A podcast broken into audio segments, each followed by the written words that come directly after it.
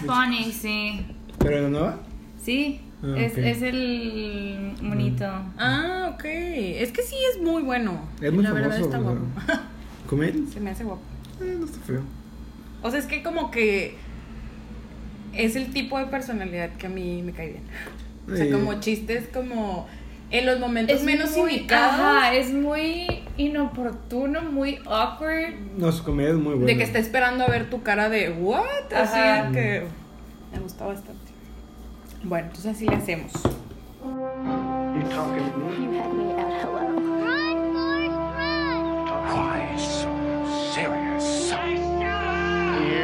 Johnny.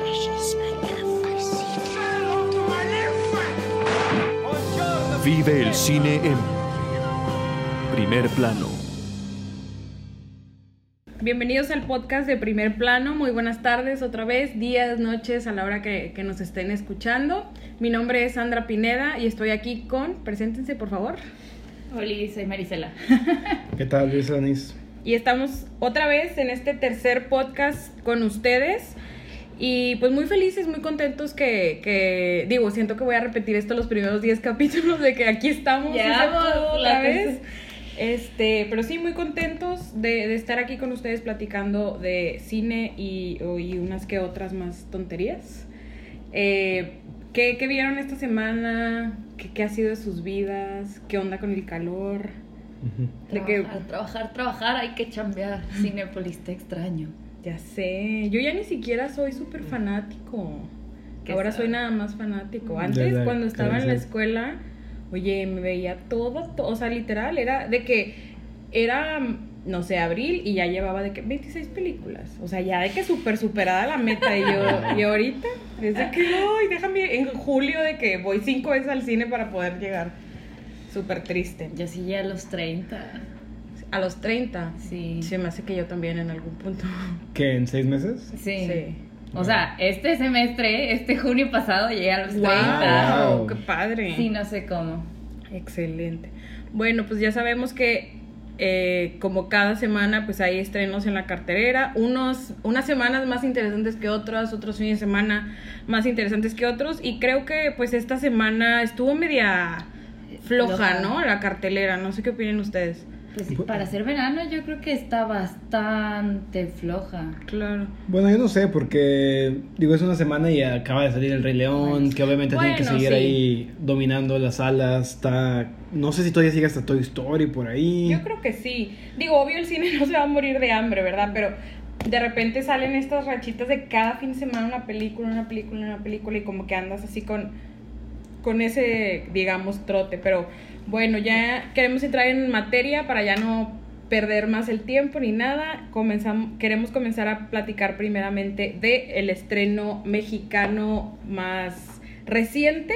Que de hecho, ajá. perdón, este, creo que hablando de lo que se acaba de estrenar, creo que esa es la película más como novedosa de este fin de semana. diferente, digamos. ¿no? Y porque creo que no hay ninguna otra de Hollywood que se haya estrenado este fin que llame tanto la atención. Digo, estoy viendo, acabo de abrir la cartelera, está Ted Bundy, pero acabo de abrir la, abrir la cart- la cartelera y sigue Spider-Man, o sea, sigue Toy Story. Sí, de plano. O sea, no han salido ningún otro blockbuster porque acaba de salir el Rey León.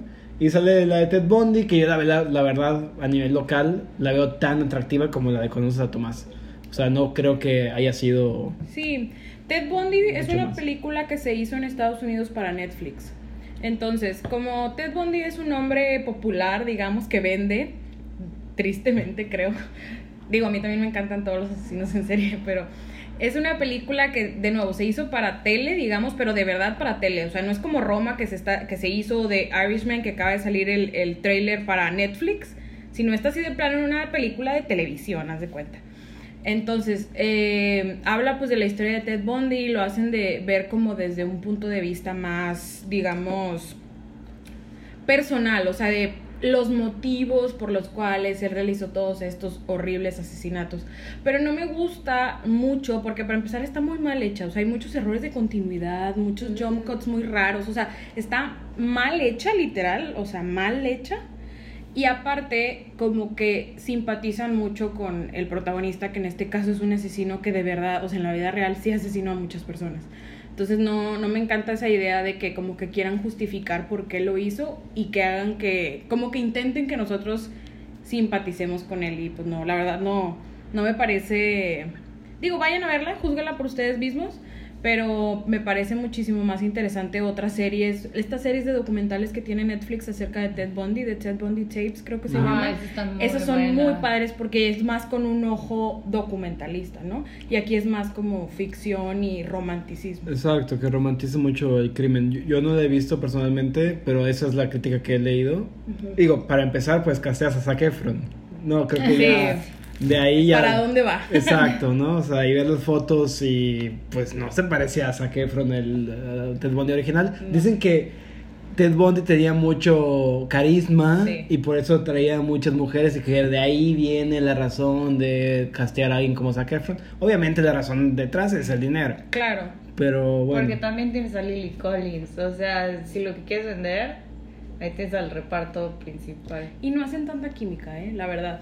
Digo, pero bueno, júzganlo por ustedes. O sea, realmente, aparte de los estrenos que vamos a hablar, esa es otra que medio suena en la cartelera, pero pues realidad no, no, no está como tan buena en mi, en mi humilde opinión, He, ¿verdad? he escuchado de ambos lados, he escuchado opiniones buenas y malas, creo que un poquito más malas, Sí. pero sí he escuchado gente que la que le gustó, así que pues veanla y dicen qué les parece. a verla. Pero la que, otra que sí está sonando un poco más en, en las noticias y, y, que, y que trae mucho, mucho tema detrás es la nueva película, como ya decíamos, mexicana, que no, no es una comedia, gracias a Dios. Y se llama Conoces a Tomás, es dirigida por María Torres, que este es su, su debut como directora. ¿Y de qué va? ¿Alguien quiere decir rápidamente de qué se trata? Bueno, conoces a Tomás, trata sobre este muchacho que viene el nombre, Tomás, es un chico de, no mencionan la edad, pero debe ser entre... Veinteañero, yo creo. Exacto, ya joven, este, ya pasando la adolescencia, él tiene un caso leve, no tan pronunciado de autismo. Y pues es un chico que vive en una como casa especializada para cuidar a, a jóvenes con este tipo de, de padecimientos. Y él tiene una hermana que la visita que procura mucho a, a- a su hermano y la historia narra la relación del novio de la hermana con su cuñado, Tomás. Y ahí es donde como que a mí, como que desde el inicio ahí ya me empieza a descuadrar esta película. O sea, creo que el tema es muy interesante porque como decíamos es algo que casi no se, se habla ni en Hollywood, la verdad. O sea, no son temas que, que veamos tan seguido. Quizás en las series un poco más, pero en el cine comercial no tanto. Mm. Pero como que mi, ahí donde yo ahí ya no me, me cuadra tanto la película es que, ok, se trata de Leo y el hermano de esta chava. Es más bien como que la travesía de Leo con la banda del amigo, o del novio. Entonces, Leo es el protagonista que es el novio de la perdón, hermana. sí, de Tomás y Leo, me estoy Ah. confundiendo los nombres. Leo es el novio, Tomás es el, el chico que tiene esta enfermedad y o padecimiento, perdón. Y, y pues se trata más de ellos dos. Entonces la hermana como que siento que en el guion pudimos haberla borrado por completo y no hubiera pasado nada. Sí, yo, o sea, yo lo que vi es que es como mucho más del vínculo que ellos forman y a la vez el vínculo que tiene con la hermana. O sea, yo creo que la hermana sí, de cierta manera era un poco necesaria por el vínculo que tiene con ella y luego el vínculo que forma con Leo es muy diferente. Entonces contrastan ahí y los dos son buenos y ya, o sea, la hermana empieza como a ver de otra manera cómo puede tratar a su hermano. O sea, ella dice, es que Leo, tú no conoces a Tomás y a ver qué, tú qué sabes de él y que no sé qué. Y entonces Leo empieza a decir, o sea, pues yo sé que le gusta esto y yo sé que puede hacer esto otro, o sea, y se paró en el escenario, hizo esto y hizo lo otro, o sea, y yo siento que la hermana, sí hay escenas que sobran, pero yo creo que no era tan, la podemos omitir, o sea, sí era un poco necesaria. Digo, al final ella es la que hace que, la que empuja la narrativa, ¿no? O sea, ella es Sí. la que junta la historia por el simple hecho de que es, Es la que hermano. tiene, exacto, el parentesco con ambos, ¿no? Uno es novio, el otro es hermano. Es por ella que se conocen estos dos y ella, eh, aprendemos que es doctora, que tiene una cirugía muy importante, entonces le pide al novio que cuide a su hermano durante el resto del día y ahí se van desenvolviendo los, los- los hechos, ¿no? O sea, van saliendo el amigo de- del novio que lo quiere llevar a la fiesta, que lo quiere, lo quiere llevar a cierta parte, que obviamente es complicado para ah, un muchacho con autismo que aparte ni siquiera tiene una relación previa, no se conocían antes. Entonces digo, el, el nudo y, y la trama es va para lo divertido y siempre con un tono de, de cariño. O sea, no es de que una comedia como tú decías así, vamos a sacarle chistes, obviamente que quede bien que no, porque es un tema sensible, pero lo manejan muy bien. Me parece que está muy bien manejado, o sea, está... Creo que para las personas que ah, conozcan a alguien con autismo, que les interesa el tema, creo que me gustaría saber cuál sería la opinión de ellos, pero yo, yo, yo creo que la historia lo maneja bastante bien y deja un buen mensaje. Ah, a mí me gusta mucho, tú mencionabas ahorita que es un tema que no se toca mucho, pero en, en películas, pero en series sí. La serie de Atypical de Netflix, no Sí, sé si la sí, sí, conocen. sí, Es sí. buenísima, a mí me encanta esa serie y creo que también hace un muy buen trabajo en el cómo llevar eh, estas historias al cine sin enfocarte en el padecimiento como el tema principal. O No, sea, claro, es un personaje más, es una persona más y vamos a ver lo que pasa en su vida. No vamos a centrarnos en el hecho que... O como que tener como una especie de lástima, ¿no? Que a veces pasa eso muy tristemente, que como que utilizan el personaje para que digas, ay, pobrecito. Y no, al contrario, y creo que también esta película un punto muy bueno que hace es que nos demuestra que pues ellos también se pueden divertir, ellos también, como le dice, digo que está bien y mal, pero de que dice, oye, pues se tomó un shot de tequila, no le va a pasar nada. O sea, Mm. y como esta, la hermana, pues sobreprotectora, pues porque sabe que él tiene muchas carencias, o sea, a pesar de que pueda hacer muchas cosas, pues otras cosas no las puede hacer, pues el inicio es siempre el freno, ¿no? De como que esta reacción negativa hacia lo desconocido, hacia lo potencialmente peligroso, que es lo que también de cierto grado, eh, tanto Leo como Alan, el, el, el amigo que no me acuerdo cómo se llama, Christopher. Como que al principio sí dice, ¿qué hacemos con él? O sea, como que este miedo a, a, a cómo tratarlo, ¿no? Y se dan cuenta que lo pueden tratar como cualquier otra persona y como quiera, pues las cosas fluyen, ¿no? Y que es un nervio na- natural a lo desconocido, ¿no? Como cualquier otra cosa. Y creo que rápido se vence esa barrera. Y creo que lo manejan bien. Ahora mencionaban algo muy interesante aquí, que es el casting. La- el casting y que María Torres pues ha vivido de primera mano esto. La directora. Es- está basado en su relación con su hermano que tiene autismo. Claro. Entonces yo creo que eso también tiene que ver, influye mucho en cómo está el- el- también manejada la historia. O sea que, como decían, no es el tema principal, es algo que aporta a la narrativa, pero no es la narrativa y no la lleva. Sí, y creo que Exacto. mucho eso también tiene que ver con, con el nombre, pers- o sea, de la película. Cono- es como decir, conoces el autismo, ¿no? O sea, a Tomás, o sea, en el hecho de, ¿alguna vez te has topado con una situación así? ¿Cómo la, la has tratado como de tú de desenvolverte con... Porque quizás sabemos personas que en, en la vida nos hemos topado con alguien así y que lo estén poniendo en, la, en, la, en, la, en el cine y en la pantalla grande, pues trae todos esos tipos de situaciones eh, a la mesa, ¿no? Y para nosotros, gente también conocerlas y la gente que, que tiene familiares o que ellos mismos padecen este tipo de, de situaciones, pues se sientan representados, ¿no? Y, y siento que ahí sí es un ganar-ganar de, de muchos lados. Claro. Y me parece que las personas que viven en esta casa sí son verdaderamente Sí, autistas. hicieron un casting incluyente. Estaba ahí estoqueando a, a este hombre, tu, tu gran amor. Mi novio. No, perdón, no es mi novio.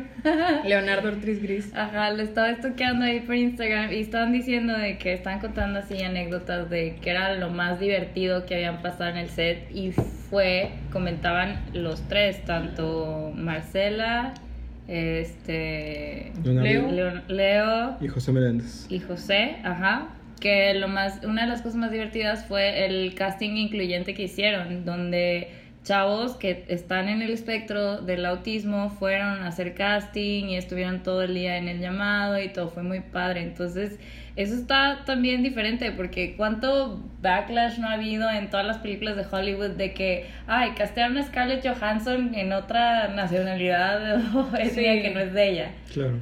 Entonces, eso está muy padre, que sí haya cierta representación y visibilidad, o sea, que la empiece a ver y creo que es un punto de partida para que las comedias mexicanas, aunque esta no sea tal cual comedia, creo que pueden dar muchísimo más. Apertura, ¿no? Claro. Sí. Que yo lo catalogaría como una comedia. Sí. No, sé qué género le darían. O sea, obviamente no nos casamos con géneros y etiquetas, pero para mí es una comedia. Sí, es una comedia, porque sí hay cierto grado de...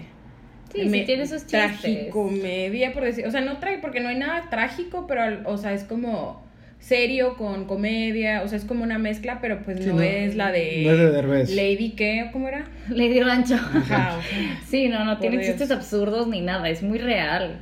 o No, sea, está muy bien manejada. Y- Y, y- bueno, yo nada más quería, me pareció muy bueno, tu, muy bueno tu comentario sobre el título. Me parece que el título es bueno y más que conocer eh, el, eh, en sí el autismo es como conocer a la persona. Sí, como que vete más detrás de, de la enfermedad, Exacto, no, importa Sí. cómo sea, ¿no? Y no importa para cualquier rasgo, ¿no? O sea, Sí, si tiene una discapacidad o si no, si es de otro país, no importa nada, conoce a la persona, ¿no? Claro, Este- exacto. Sí, es, es buen punto, tienes mucha razón. Y creo que lo hace muy bien. Y pues los actores principales, yo creo que pues esta chava realmente no, no sale tanto y no creo que sea como tan excepcional. José Meléndez, yo creo que se roba la película. Él es el, el protagonista. El bueno, protagonista. eh, como protagonista, pero Sí. él es Tomás y, es muy bueno. este Alan Christopher en la película, pues realmente tampoco sale mucho y se me hace que es una actuación. Es Alan por el mundo, Alan por por el cierto. mundo, él exacto. actúa en la película ah, para sorpresa de Maricela y mía. Bueno, nosotros Yo estábamos. no sabía, te lo juro. No, yo tampoco. O sea, nosotros lo vimos y dijimos, ah, qué bueno que no es actor porque Ajá. no le sale muy bien. A mí se me hizo simpático, o sea... Sí, pero no es la gran cosa. Sí, no, no, no es una actuación excepcional que digas de que, wow, ya denle un premio a este hombre. No, para nada. No, Es muy no, simpático. Perdón, perdón, Alan. Es que él es simpático. Ay, de que mi amor número dos del, del podcast, ¿no? Sí, no, se me hizo muy simpático, se me hizo como, ah, bueno, no lo veo tan forzada como ah, yo esperaba, porque, pues, Sí, que a lo mejor Yo- lo metieron a la película por influencer, así como lo Ajá. están Claro, haciendo ahorita. Por supuesto. Pero no, él sí es actor. Sí, nos decía Sandra que es actor de verdad y fue actor antes de ser bloguero de viajes. Así Y, es. Wow, pero bueno, qué bueno que le va muy bien con los viajes. Sigue en esa línea, por favor. No, Ana. y nos encanta, nos encanta su canal de YouTube y qué bueno, o sea, sí nos, yo creo que es simpático porque sabemos quién es Claro, Sí. claro, fuera de claro. pantalla, por eso funciona. Pero bueno, no ha sido un gran casting y nada más me gustaría destacar que José Meléndez este, es muy bueno, incluso ha hecho cosas muy padres como Sueño en otro idioma, que estuvo en los Arieles y fue... no es cierto, Es no me había dado cuenta. Sí, Sí, sí. es él. Me encanta esa película. En otro, en otro podcast hablaremos de esa película porque para mí es una es, es otra película diferente es también. una joya. Y es increíble Sueño en otro idioma. Está en Amazon Prime, por si la quieren escuchar. Vean, por favor, si veanla. Este, ve- No, si veanla completamente y escuchen todo lo que pasa ahí porque es una película muy importante, el auditivo, los Claro. idiomas, el estudio que lleva y todo lo que representa muy mexicano, está muy Y padre. nada más les voy a decir que la grabaron en mi tierra. ¿En serio? Ah, sí, es cierto. en Veracruz. Sí. Muy bien. A mí me tocó saludar al actor, el güerito, el que era como el que iba a estudiar. Ajá, Lo saludé pues- en Morelia y muy buen chavo, me cayó muy bien. Muy bien. Pero- Bueno, esta película ganó ah, en los Arieles del año pasado Así es, mejor película. y este año el Ariel lo ganó Leonardo Ortiz Gris. Este ganó un Ariel a Mejor Actor de Reparto por Museo. Así es. Y José Méndez también estuvo nominado. Fue nominado, sí, Sí. pero el que se llevó al final el galardón y que, que, pues es, es- sí se nota que, que, pues es muy buen actor y aparte está muy guapo. Es, No te pongas roja. es Leonardo Ortiz Gris, que él, como menciona eh, Luis, ganó para, para Museo, una película de Alonso Ruiz Palacios, que queremos hablar rápidamente para no nada más quedarnos con, con estrenos, sino para que puedan ver alguna película que, que ahí está para ver en, en casa, rentar en casa, ya qué dicen las rentas. Creo que Museo está en YouTube. sí, es de YouTube. Es, YouTube es dueña de la película. Creo que Click la debe de tener también por ahí en renta y pues ya saben, el festival de Torrento también la debe de tener por ahí. Cuando Este, decimos YouTube, obviamente es YouTube de paga, ¿no? Sí, claro, de paga, o sea, no es gratis. Eh, a mí me tocó estar en la premier también en, en- en Morelia y a- al final hubo, estuvieron todos los, los actores y al final el director, eh, hubo preguntas y respuestas y la verdad estuvo súper, súper interesante. Otra vez, el director es Alonso Ruiz Palacios, que ya lo conocemos por Güeros, que es otra super película también que podríamos hablar de, de ella, que también sale de hecho este Leonardo en Güeros. Y es una súper, súper película que ya después hablaremos. Pero bueno, Museo eh, está eh, estelarizada por Gael García y Leonardo Ortiz Gris. Y habla de uno de los robos más importantes que ha tenido México en su historia. Bueno, se robaron 150 piezas del Museo Nacional de Antropología, Antropología e e Historia, Historia. que eran unas piezas, eh, la verdad no sé exactamente de qué civilización, no me acuerdo. Creo que había de varias. De la varias. más importante era la máscara La- de Pacal. Así de- es, una verde, la deben de ubicar por ahí en algún libro de historia. Y Sí, que es de Palenque. Así es, la, la sacaron de Palenque y que estaba en este museo. Y estos dos personajes, que son Wilson y Juan, se llamaban. Juan es Gael y Wilson es Leonardo.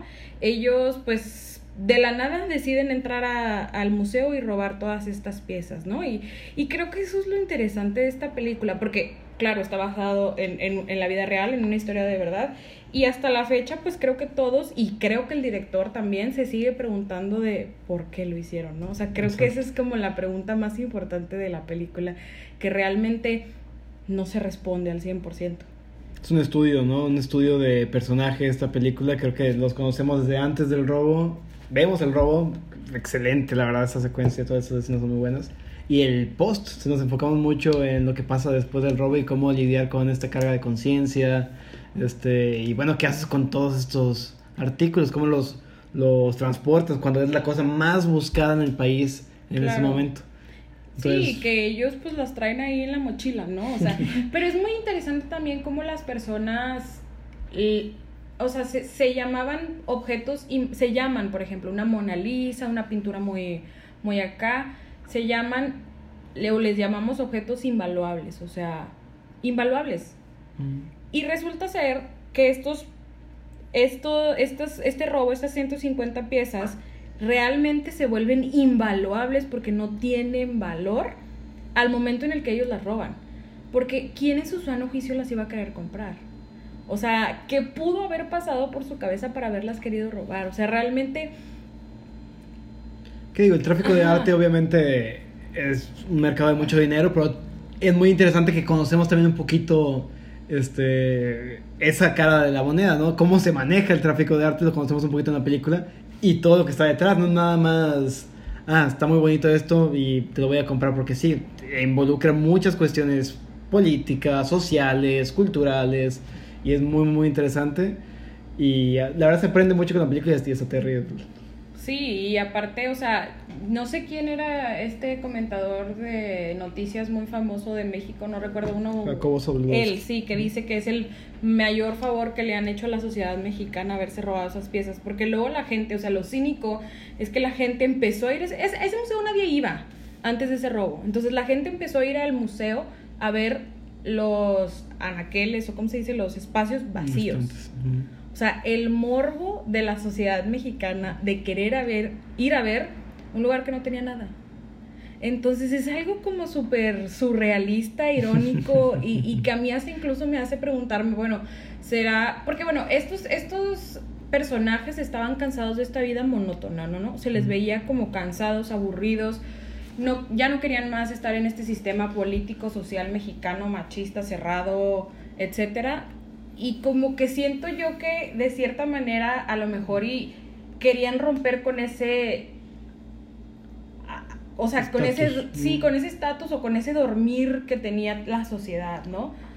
Creo que en resumen es- aprendemos Sí. que ¿por qué lo robaron? Pues porque están aburridos, ¿no? Porque Ajá, podían. Se porque fácil. podían, exacto, o sea, porque podían y, y luego a partir de eso, pues, viene todos estos sentimientos que tú dices de culpa, de decir, güey, ¿por qué lo hicimos? O sea, estábamos bien tontos, nadie nos va a querer comprar esto. Porque es como la noticia hot, o sea, si se Mm. enteran que un político, que alguien millonario tiene esas piezas, pues van a ir, a- o sea, por eso le dices, es estúpido, esas, esas piezas las está buscando todo el mundo, ¿por qué te las voy a, voy a comprar a ti? O sea, Como de si que par de la inútiles. Y la- luego la quieres vender de que... En "Ahora Mercado sí". Libre, o sea, es como, o sea, no tanto así, pero, Sí. pero sí es así como, Es muy interesante la película, la verdad tiene muy buen ritmo Ah, les digo, está contada muy bien. Tiene un voiceover que es el que narra la, la Sí. película y me parece que mucha gente cuestiona este recurso de la voz en off. Creo que aquí lo has- está muy bien manejado, este fluye muy bien y aparte de nuevo esta película es como que no es una, bio- una biopic para nada, No. pero es un estudio de la mentalidad de estas personas, ¿no? De estas personas que sí existieron y que sí hicieron estos hechos. Entonces me parece que desde esa perspectiva se maneja muy bien, se disfruta mucho la película, cuestiona mucho lo, lo que es ser mexicano y lo- lo- nuestra herencia y como tú dices, cómo es el mexicano que ap- valora lo que tiene hasta que ya no lo tiene. Literal. Pero, Entonces, sí, ponte a pensar como de que, ay, sí, voy a ir a ver la Mona Lisa y que no sé qué, y luego, y, Y no vamos vas aquí, al, al claro. museo de... claro. Sí, yo fui el año pasado, de hecho, y sí está muy cool. Vayan, los que están en el DF, por favor, dense una vuelta por allá. Claro. Y las actuaciones, bueno, Ruiz Palacios es increíble cuando rompe la cuarta pared, cuando hace estas escenas, cuando están... eh, cuando están sacando todas las piezas del, del museo y que son estas escenas tipo forenses, ¿no? Donde es como que se escucha incluso donde la cámara está como tomando la foto, se me hace increíble, o sea, su estilo a mí me fascina y siento que también es muy buen director de actores, ¿no? O sea, iniciando por Gael, que, que pues es hijo de su, qué bárbaro, o sea, eh, amor número 3 de, de Sandra, pero lo hace muy, muy, muy bien y pues Leonardo también, o sea, no se queda atrás para nada. Claro. Que también la hace, fíjate, de un personaje medio retraído, ¿no? Y, y- Mucho más en museo. Sí, sí, sí, pero a lo que voy es que luego en Tomás también hay un personaje así como que está interesante el- el- los tipos de temas en los que él se rodea. Ya. Pero, pero sí, y a mí me encanta, es una de mis películas favoritas de- del año pasado y en general mexicanas yo creo que sí, igual y sí entra en mi top 10 de, de películas mexicanas. Sí, yo, yo, yo creo que es una película que mucha gente puede disfrutar, ah, porque obviamente a personas que les haya vivido, este, les haya tocado, perdón, vivir este Ajá. momento, este, pues van a recordar, las noticias, como decimos, sale Jacobo Zabludowski, este, entonces como que tiene muchos elementos y aparte es una película de, de robo y de suspenso, entonces también a la gente le puede interesar por ahí. Y Medio que- road movie también. Road movie también, o sea, Sí. tiene muchos, muchos elementos por, que, por lo que puedes disfrutar de esta película.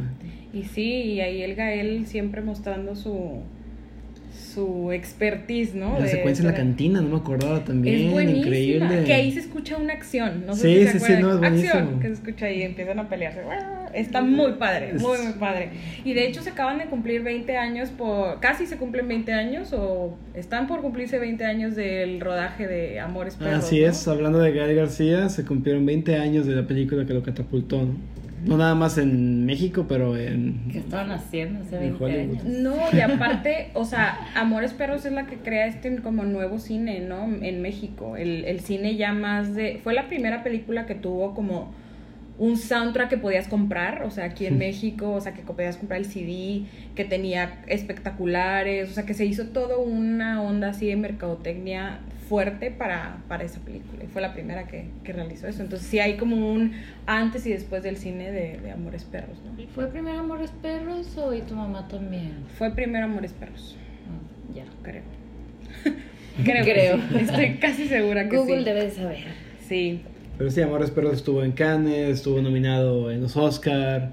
Este, pues una película que le dio la vuelta Ganó al mundo. Arieles, me supongo, también. Proba- seguramente, Sí. digo, quiero pensar.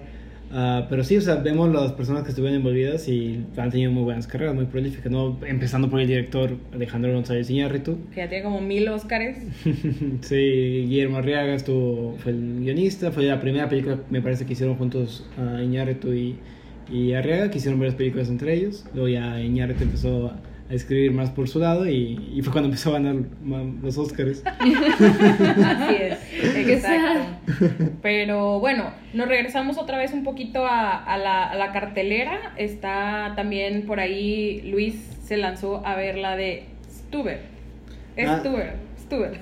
Stuber, sí, sí, sí, este, es otra película que está ahorita, que acaba de salir este fin. De nuevo una película que creo que no viene haciendo mucho ruido porque es una, es una comedia de acción, así lo que se pueden imaginar de Hollywood, sí, comedia de acción súper divertida, ah, muy humorosa y lo más importante, lo que me llevó a mí personalmente a la decisión de ir a verla y con emoción y todo fue el hecho que es, es protagonizada por Kumail Nanjiani, Este es un comediante de stand-up. ah, él es pakistaní y es muy, muy bueno. No sé si lo conozcan, pero es súper divertido. Ha estado en varias series, ha estado en varias, peli ha estado en varias películas. ah, y aquí él es muy conocido por lo que escribe también, pero aquí esto no es una película que él haya hecho, creo que nada más Sale, actúa. Sí, es protagonista junto a Dave Batista, que es el... Drax en Guardianes de la Galaxia. Ah, Guardianes es. de la Galaxia. Así es, que es invisible, ¿no? Y ellos dos salen. Simpático. Este, ellos dos salen y la verdad la manejan muy bien. Este, tienen una buena, obviamente, pues Química, Batista, ¿no? exacto, es el hombre súper viril, súper fuerte. Y Kumail es el chistoso que no tiene nada de físico y pues es lo que puede aportar son chistes y, y mentalidad, mientras que al otro lado tenemos la brutalidad. Este típico juego dúo de dinámico, opuestos. ¿no? Sí. Así es. Situada en el 2019, donde se tocan muchos temas de la masculinidad tóxica y todos como que temas más woke, lo que se le puede Sí. llamar. Entonces, por eso es, eso es como que lo nuevo que trae esta película. Fuera de eso, pues es una película de fórmula de dúo dinámico, combatiendo el crimen de manera humorística. Muy bien. Pero Kumel tiene otras más interesantes, ¿verdad? En cuanto a actuación y, y en otro tipo de proyectos que ha tenido. Claro. Así que pues quisimos también agregar ahí como bonus una película que, que en la que él actuó, escribió y le pasó en la vida real también esa, ese, esta, esta historia. La película se llama The Big Sick, realmente no me acuerdo cómo se llama en México, Enamorando, Un no sé amor qué. in- No, ahorita te Un, digo. un amor algo. La dirige Michael Showalter, que realmente no, no, no estoy segura que, que más haya hecho. Se llama Un amor inseparable. Un amor inseparable. Y bueno, sale Kumeo, también sale Zoe Kazan, que es su, su co- coprotagonista o su pareja en esta película. Eh, la produce Yuda Apatow, que ya sabemos que es un genio en todo este tipo de comedias y, y todos estos productos relacionados a la comedia. Y este también la coescribe con Emily, ¿cómo, cómo se apellida? Emily Gordon es Gordon. su esposa. Y es su esposa. Entonces es la historia en la vida real de cómo Kumail conoce pues a su esposa, ¿no? Básicamente. Eh, se sitúa en Chicago, ¿verdad? Es la película. Chicago, ajá.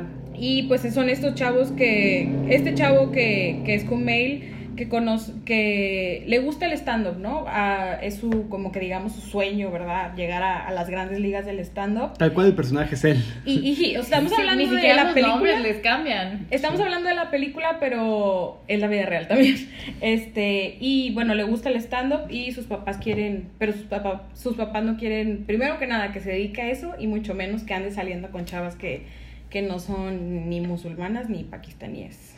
Sí, eh, retrata el, el contraste cultural que se ve en Estados Unidos. Y muy interesantemente, lo, lo- algo que trae esta película muy padre es que lo retrata desde el lado pakistaní. Este, eh, acá está la carga como protagónica. Sí. Vemos el la convivencia familiar, los problemas familiares, de qué habla la familia en un día a día. O sea, sí están retratados los estereotipos que se tienen de esta, los padres de... Y no nada más para la comunidad pakistaní, pero este, que los padres exigen mucho de sus hijos, ¿no? De que tú tienes que ser médico o abogado, básicamente, ¿no? Y te, te tiene que ir súper bien en la vida, te tienes que casar con alguien de tu comunidad, este, que sea aprobada por nosotros. Y él, lo, el, tal cual, el matrimonio Arreglado. arreglado, así es. Entonces vemos todos estos valores como ah, nacionales y culturales, pero lo vemos contado desde este lado y cómo se contrasta con la vida pues en Estados Unidos, ¿no? Y con la comunidad pues ah, caucásica. Y, y es esta dualidad, y creo que la película lo maneja muy bien, donde, como dices tú, queremos, o sea, somos pakistaníes, somos musulmanes, llegamos a estas tierras y no vamos a dejar de ser quienes somos, pero al mismo tiempo estamos rechazando al lugar donde hemos llegado, ¿no? Entonces él muchas veces se les cuestiona, ya no estamos allá, o sea, ya papás, por favor, dejen de tener esa mentalidad. Yo quiero ser, estudiar, eh, ser estando, pero que él dice de que primero están los doctores, luego después ser abogados en la escala y luego después más abajo está ser del ISIS, o sea, de, y luego mero abajo ser estando, pero entonces, o sea, sus papás para ellos es como deshonrar a la familia, ¿no? Claro. Y pues él, eh, que ya es un poco de mente más abierta y, y- y en este, en este stage donde él se maneja, pues conoce a una chava que se llama Emily, que se convierte en su esposa, no es spoiler, eso ya sabemos porque es la vida real. Y, y pues es la historia de cómo se van conociendo ellos, ¿no? Poco a poco y cómo al principio como que ninguno de los dos quiere iniciar algo, pero como que inconscientemente o indirectamente ambos empiezan a juntar y, y de ahí pues ya se la empiezan a pasar muy bien. Y luego eh, en el trailer creo que sí sale lo que pasa. Este, Mm. la primera vuelta de tuerca, que es que a ella le, le- de la noche a la mañana le encuentran una enfermedad. Sí, pues también el nombre, ¿no? También en inglés. Ah, bueno, sí, de Big Sick, exacto. Este, le encuentran una enfermedad y, y pues cae en coma, ¿no? O bueno, es un coma inducido, más bien de la noche a la mañana. Y fue días antes de que ellos rompieran, ¿no? Porque ella se da cuenta de que pues a él sus papás le estaban poniendo como citas para conocer a chavas con las que se debía de casar. Claro. Y ahí es cuando tiene que afrontar su realidad. Porque, pues, ok, la chava se enferma, le hablan a él. Y entonces ahí como, órale, ahora tengo que localizar yo a los papás. Tengo que sordearme de mis papás que me están hablando porque estoy cuidando a esta mujer que yo quiero. Entonces, no sé, o sea, ahí está el. Sí, como el que tiene que afrontar todas estas Ajá. cosas que, que obviamente no quieres hacer cuando justo acabas de cortar con alguien. Claro. Pero la sigues queriendo y eres como el único contacto que, que puede ir a verla, ¿no? Porque Y- justo las es- amigas le dicen de que estamos en exámenes, ninguna puede ir, ve tú por favor. o Y es algo que no puedes solucionar con el humor. O sea, lo puedes como canalizar, pero... Es agua, perdón. Lo puedes canalizar, pero y te puede ayudar a sobrellevar el asunto, pero no lo puedes solucionar. O sea, ya ves cómo hace un chiste para salirse de cierta situación incómoda. Por ejemplo, cuando conoce a los papás, que el papá le empieza a preguntar de que del 9-11 y no sé qué, y él le contesta de que es una gran tragedia, perdimos muy buenos hombres.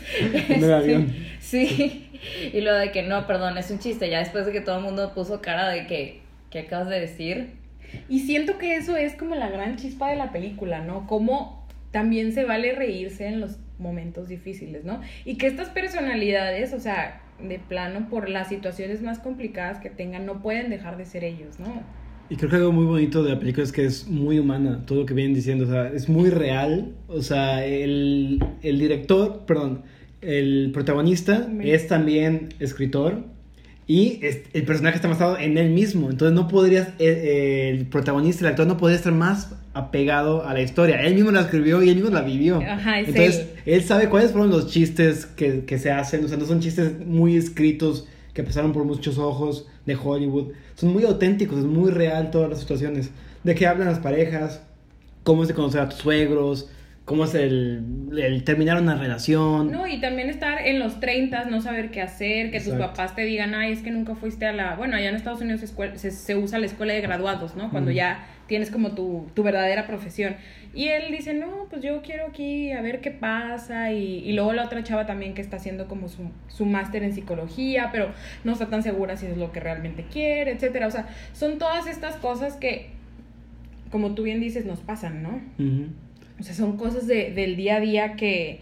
que y que, que, que luego a veces parecen clichés, ¿no? Pero siento. Porque en la vida también nos pasan clichés, ¿no? De repente.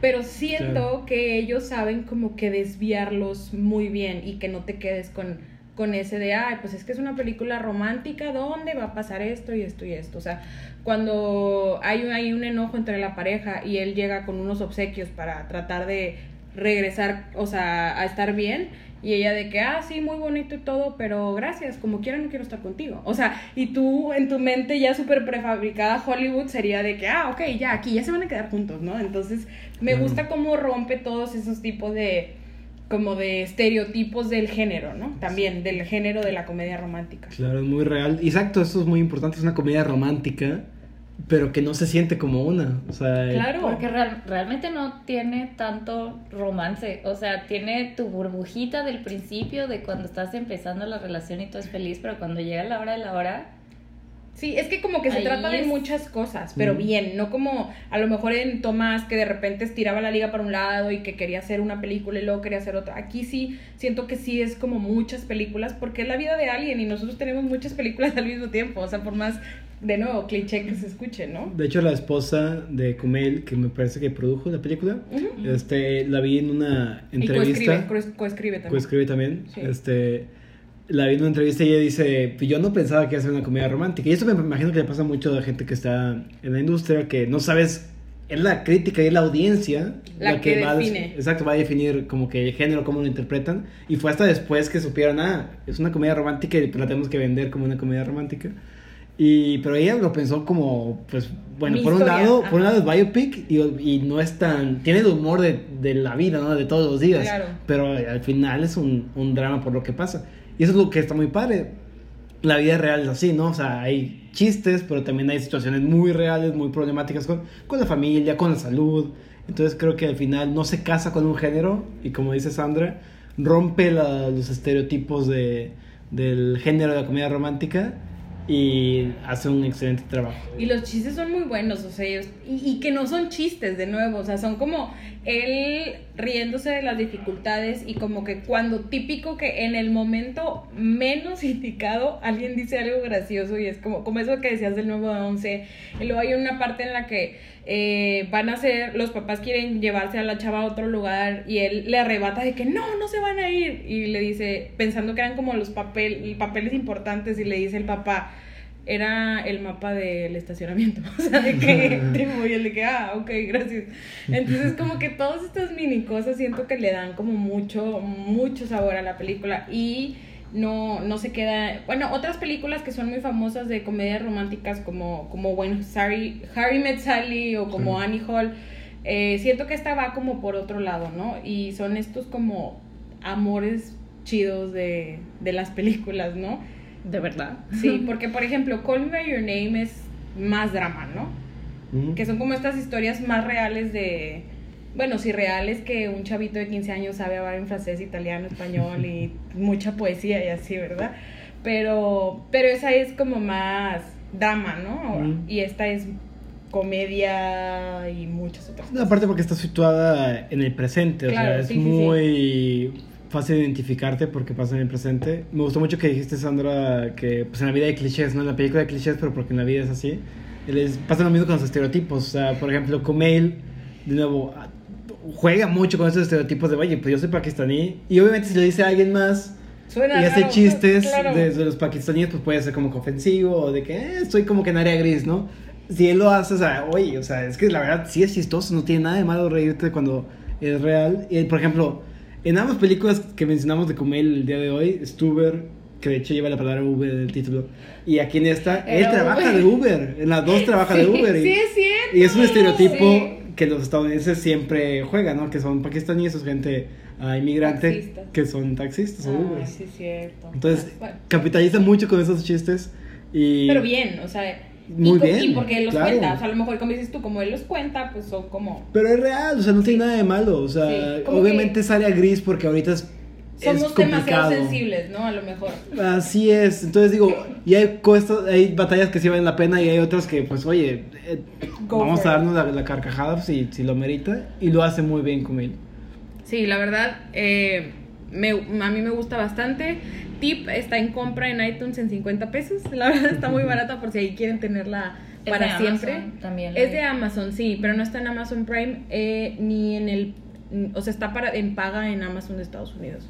O sea, simplemente es del estudio, pero todavía no sale como que en sus plataformas. Y por, Amazon, ¿qué esperas? y por último, ah, creo que vale mucho la pena. Este, no sé si esta película ya la habían escuchado o no. Es del 2017, me parece. 17, sí. Pero estuvo, no hizo como que tanto ruido porque fue hasta después que realmente captó la atención de mucha gente porque estuvo nominada al Oscar Mejor por guion. mejor guion. Este, y siendo una película de, de comedia romántica como que llamó mucha la atención. Ah, yo recuerdo la primera vez que escuché de ella fue que por finales del 17, 2017 que decían un artículo, ¿no? De las 10 películas del año que no escuchaste hablar de Ajá. ellas, pero valen mucho la pena y estaba ahí y definitivamente es muy cierto, una película que vale mucho la pena. ¿Se estrenó aquí en México? Creo que no, ¿eh? Yo no recuerdo haberla visto. Yo no la vi en, o sea, en cines. A lo mejor que haya salido de que en un par de salas nada más y una semana. Sí. Es probable. Porque yo no me acuerdo que haya, que haya salido por ahí. Pero bueno, este, ya nos vamos a ir despidiendo. Eh, esta semana nos quedamos con muchas recomendaciones por ahí para que vayan a, se lancen al cine a ver Stuber, a ver a Conoces a Tomás. Y en sus casas pues también pueden ver The Big Sick, Museo o incluso Amores Perros, ¿verdad? ¿Por qué no? Una película un poco larga pero muy interesante. Y pues rápidamente me gustaría saludar a Vanessa que nos escucha por ahí y a todos muchas gracias por escuchar los últimos dos capítulos. Eh, les, les recordamos nuestras redes sociales, estamos como arroba y bajo primer plano en Instagram y en Facebook como primer plano. Además, tenemos un correo electrónico por si les gustaría mandarlos algún, algún mensajito por ahí, es buzonprimerplano.gmail.com para que nos escriban, nos manden ahí fotos o, o cualquier cosa que, que, que les gustaría enviarnos. Y bueno, eh, últimos comentarios. ¿Alguien que quisiera decir algo más? Vayan al cine, vean películas, disfrútenlo mucho y síganos. Sigan- sean súper fanáticos, no como nosotros. Bueno, no como yo.